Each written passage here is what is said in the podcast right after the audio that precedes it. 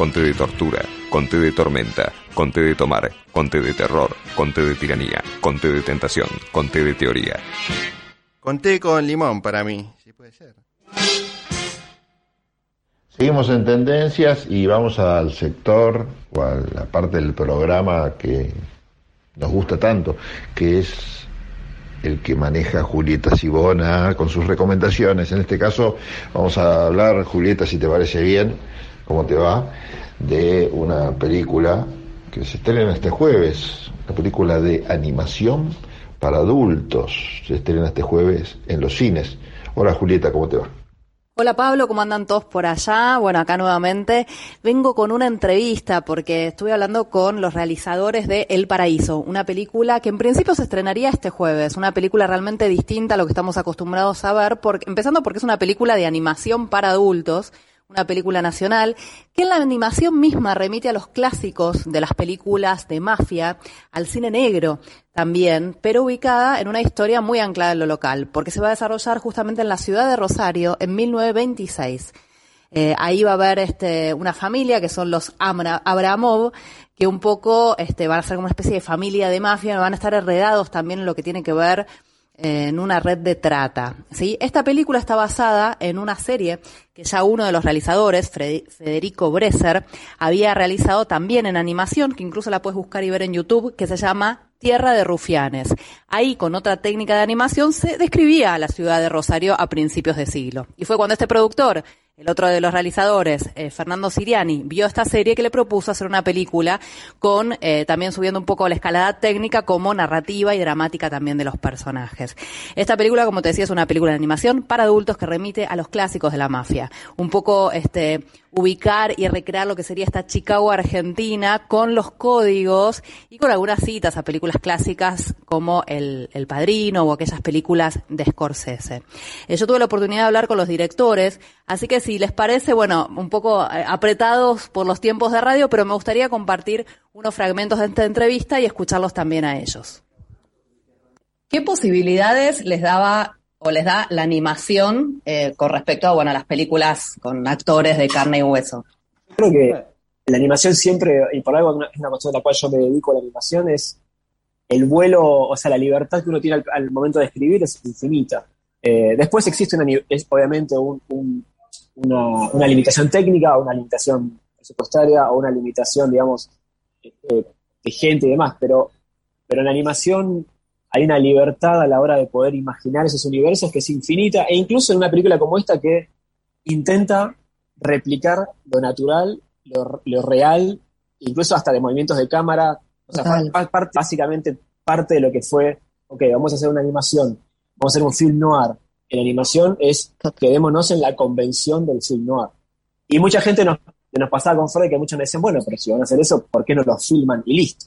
Y me parece que es parte del desafío, decir, no, vamos a hacer animado, lo vamos a hacer animado.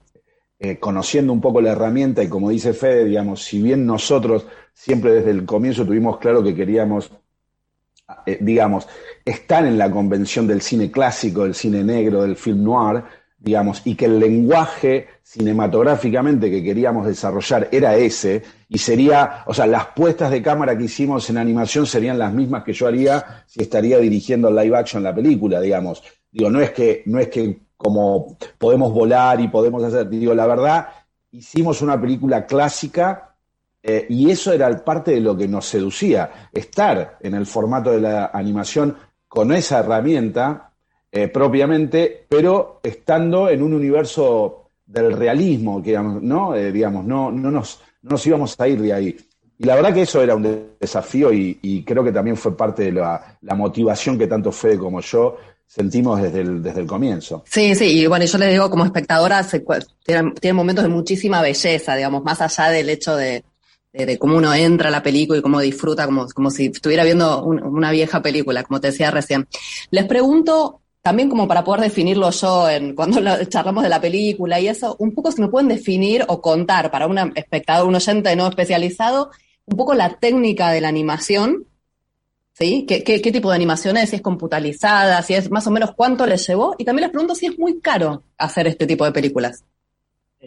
La, técnica que usamos es animación CGI, digamos así como se la conoce, que es que, como lo dijiste bien, es animación generada por computadora, básicamente. Es, es la animación que se le dice animación 3D, mal dicho, pero es, es la animación CGI. Eh, nosotros lo que usamos como novedad técnica es lo que se le llama hoy por hoy real time technology, que es tecnología de tiempo real, que básicamente es lo que se está usando mucho ahora igual, eh, donde la animación, digamos, nosotros permite, y esa es una de las grandes ventajas, nos permitió trabajar la animación sin tener los grandes costos de tiempo de producción de render. Eso generalmente en la animación es lo más costoso y lo que lleva mucho tiempo.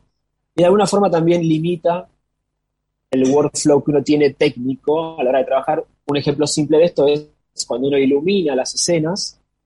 Antes, por lo general, uno iluminaba y tiene que esperar horas y horas y horas para ver ese resultado. Es como un revelado digital.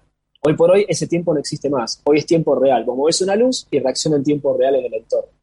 Entonces, de hecho, esta película tiene una, una, una propuesta de luz muy fuerte porque básicamente es blanco y negro. Pero bueno, y eso fue posible también por esa, esa facilidad de poder trabajar y ver enseguida tiempo, en tiempo real lo que está sucediendo.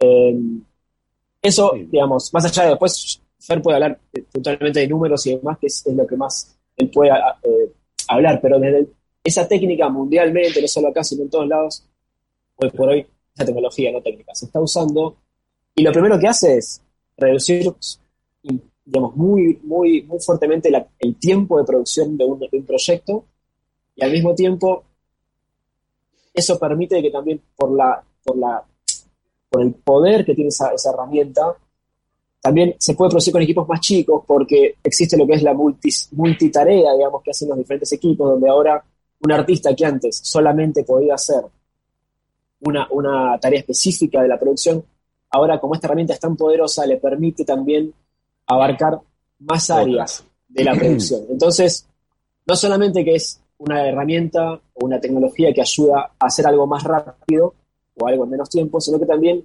le da la posibilidad al artista o al artista técnico a poder meter las manos en otras áreas que antes no las podía hacer porque la producción no le daba tiempo para poder saltar de un lado a otro o porque la tecnología era, tan, era muy separatista. Es, si vos haces esto, haces esto. Es, para hacer lo otro tenés que aprender otra cosa nueva.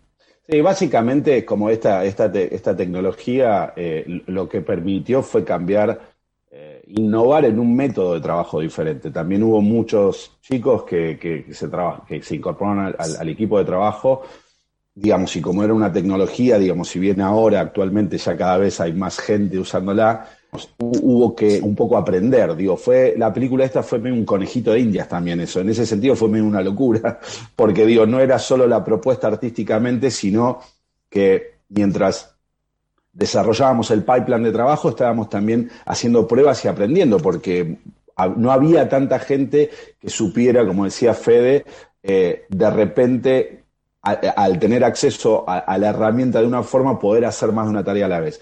Pero bueno, eso fue parte de, de, también el desafío. Y hay algo que, que, es importante, que tal vez que en relación a, a la técnica y la estética, que recién Fede decía que nosotros la animación de los personajes, en general todos los personajes y los animadores con los que trabajamos trabajaron a 24 frames por segundo, o sea, se animó 24 frames por segundo, pero hubo una decisión estética que hicimos unas pruebas con Fede, eh, donde, donde reproducíamos a 12, digamos, ¿no? Eh, digo, para generar como un look feel diferente, entendiendo que era una película de época y sentíamos que podía eso calzarle muy bien a la historia, a la película, un, una buena decisión que tomamos.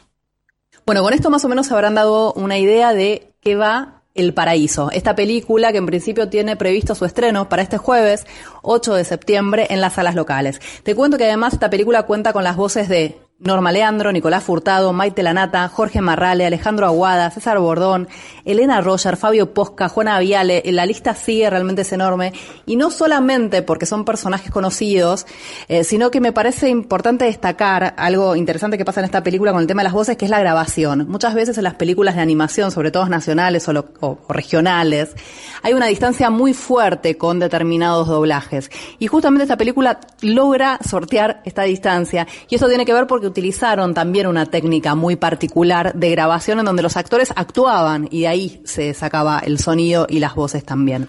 Eh, me gustó hacer, si bien con los, con, los directores de esta película hablamos un montón de cosas, también nos contaron cosas sobre Rosario, sobre cómo llegan a ellos al cine de mafia, también a sus directores preferidos. Me gustó hacer este recorte de hablar sobre el tema técnico, ¿no? El tema técnico el tema económico también, porque muchas veces son cosas que se dejan de lado en el arte o no se, no se hablan como si, si se contaminara, pero me parece muy interesante ver cómo de repente una determinada técnica, una determinada forma de trabajo también eh, repercute en el resultado, en este caso positivamente, por supuesto. A mí la película me encantó, realmente me sorprendió desde el punto de vista visual, sonoro, eh, de cómo juega con estos códigos del cine clásico también, así que se las recomiendo. Se llama El Paraíso y esperemos verla en breve en cine y, ¿por qué no? Quizás también en alguna plataforma. Un beso grande y si les parece nos reencontramos la próxima. Chau, chau. Muchas gracias Julieta, muy buena la entrevista y muy buena esta información que nos traes como todos los martes aquí a Tendencias.